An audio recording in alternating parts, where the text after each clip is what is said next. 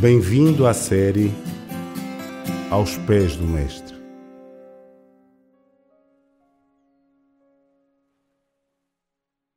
O texto que hoje vamos ler para a nossa meditação encontra-se no Evangelho segundo Mateus, capítulo 1, versículos 22 e 23. Tudo isto aconteceu para que se cumprisse o que foi dito da parte do Senhor pelo profeta que diz: Eis que a Virgem conceberá e dará à luz um filho, e chamá-lo-ão pelo nome de Imanuel, que traduzido é Deus conosco. A vinda do Salvador ao mundo, através do nascimento de Jesus, foi algo que Deus tratou com muito cuidado. O nascimento de Jesus não foi um evento surpreendente ou inesperado. Foi o cumprimento de muitas profecias preditas em séculos da história de Israel. Quando Deus compreendeu que o tempo era chegado, enviou então seu filho.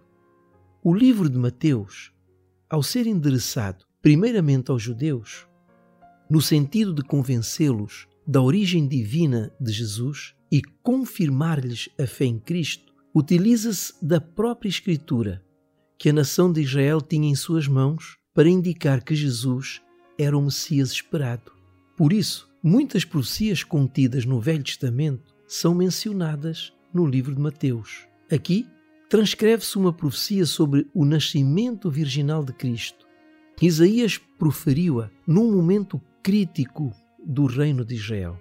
Cerca de 700 anos antes do nascimento de Jesus, o povo de Israel estava dividido entre dois reinos, o reino do norte e o reino do sul.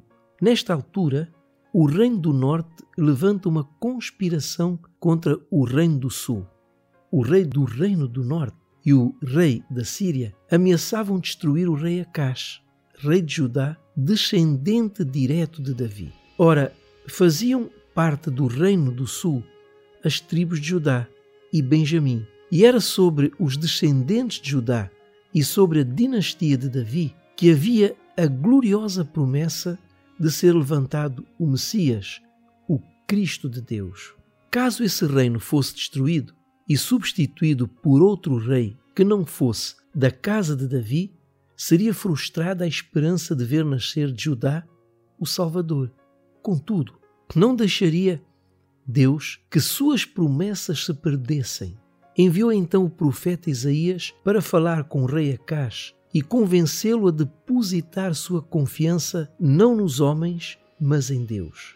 Lemos no livro do profeta Isaías, capítulo 7, o verso 14, essa promessa de confiança.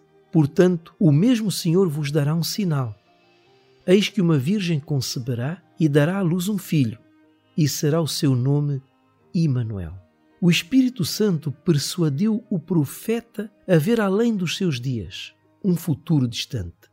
Apesar das dificuldades que os reis enfrentavam, em sua disposição com Deus, haveria esperança para a casa de Davi. Dela seria gerado um filho que reinaria eternamente. O seu nome seria Immanuel, que literalmente significa Deus conosco. O Deus da glória fez-se humilde e pobre como um homem. Tomou sobre si as dores e o sofrimento da natureza humana, viveu entre nós a mais simples vida que um homem viveria.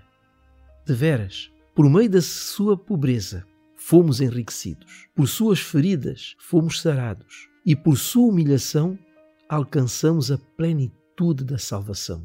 Lemos no Evangelho de João, no capítulo 1, o versículo 14: E o Verbo se fez carne e habitou entre nós, e vimos a sua glória como a glória do unigênito do Pai, cheio de graça e de verdade. Que Deus o abençoe.